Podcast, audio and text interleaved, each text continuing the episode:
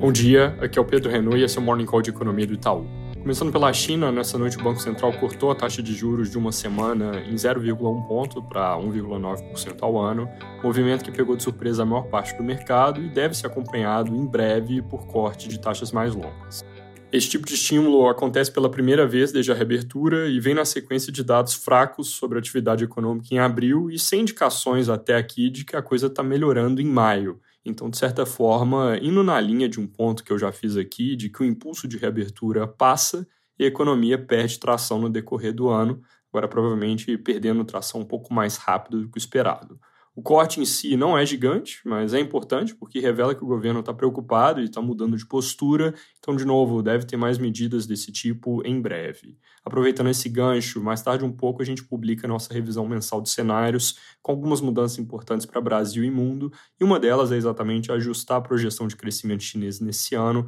por causa desses dados mais fracos na margem. Nos Estados Unidos, foco hoje é o CPI, que deve vir com alta de 0,39% no núcleo e 0,15% no índice cheio na nossa projeção, que está praticamente igual ao consenso do mercado. Em 12 meses, o núcleo oscila de 5,5% para 5,3%, enquanto o total vai de 4,9% para 4,2%. Quem puxa o índice cheio para baixo é a parte de energia, enquanto o núcleo deve seguir pressionado com um ambiente inflacionário que ainda é desafiador para o Fed e que, com isso, deve mantê-los com viés para mais aperto de juros, algo que na reunião de amanhã eles devem sinalizar falando que estão pulando uma decisão, deixando os juros parados nessa, mas com indicação de alta para a próxima. Isso é uma grafia mais dura do que dizer que pausaram, porque pular implica dedo ainda no gatilho. Aqui no Brasil, o foco em Brasília hoje é sobre possíveis derrotas para o governo no Senado, com a ameaça de passarem o projeto que prorroga a desoneração da folha, que é algo que o governo é contra por causa do custo fiscal de cerca de 9 bilhões,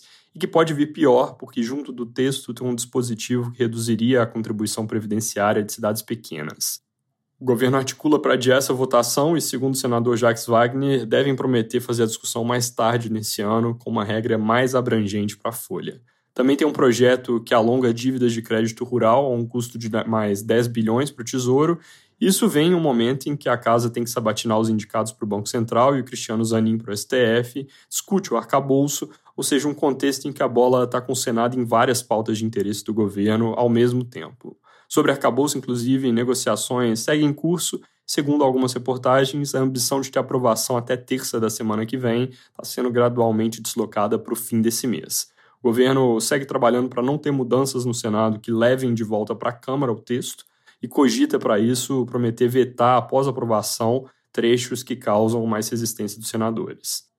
Ainda em Brasília, o STF formou maioria ontem a favor do entendimento de que piscofins deve ser incidente também sobre receitas financeiras, e isso é algo que, segundo contas da Febraban, tem um impacto potencial de 12 bilhões, mas depende ainda de detalhes da decisão, dado que esses 12 bi são retroativos a estoque, então uma das coisas a se definir é desde quando tem que pagar. O STJ também publicou acórdão detalhando aquela decisão de algumas semanas atrás sobre abatimento de benefícios fiscais da base de cálculo do IRPJ e CSLL. Isso aqui, lembrando, é algo que o governo comemorou no momento, disse que deve arrecadar cerca de 90 bilhões ao ano com essa medida, mas que as empresas vinham dizendo que, na verdade, não teria feito quase nenhum Questão aqui de interpretação divergente das duas partes sobre o texto. Com o acórdão publicado, a impressão da maior parte dos juristas é que o efeito não é nulo, mas tende a ser mais para o lado de ser pequeno, até porque, como ainda não ficou super claro, deve ter bastante disputa judicial. Sobre o Banco Central, o broadcast de hoje dá destaque à entrevista do diretor Renato Gomes,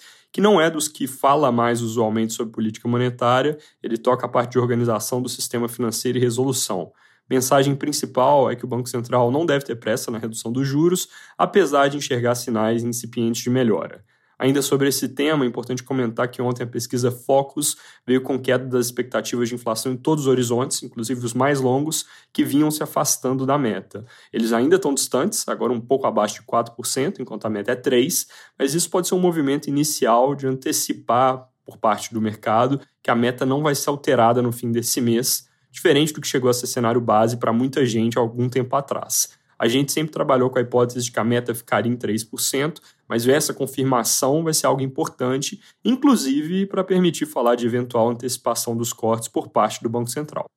Da agenda de hoje, às 8h30, o presidente Lula faz uma live trazendo um balanço do governo. Às 9 o IBGE divulga mais uma atualização do levantamento sistemático de safra, que é um dado que o mercado vem prestando mais atenção que de costume por causa do peso que o setor agricultural vem tendo no crescimento recente. E mais ou menos por esse horário a gente divulga a nossa revisão mensal que eu já comentei, com mudanças importantes para o cenário de Brasil. É isso por hoje, bom dia!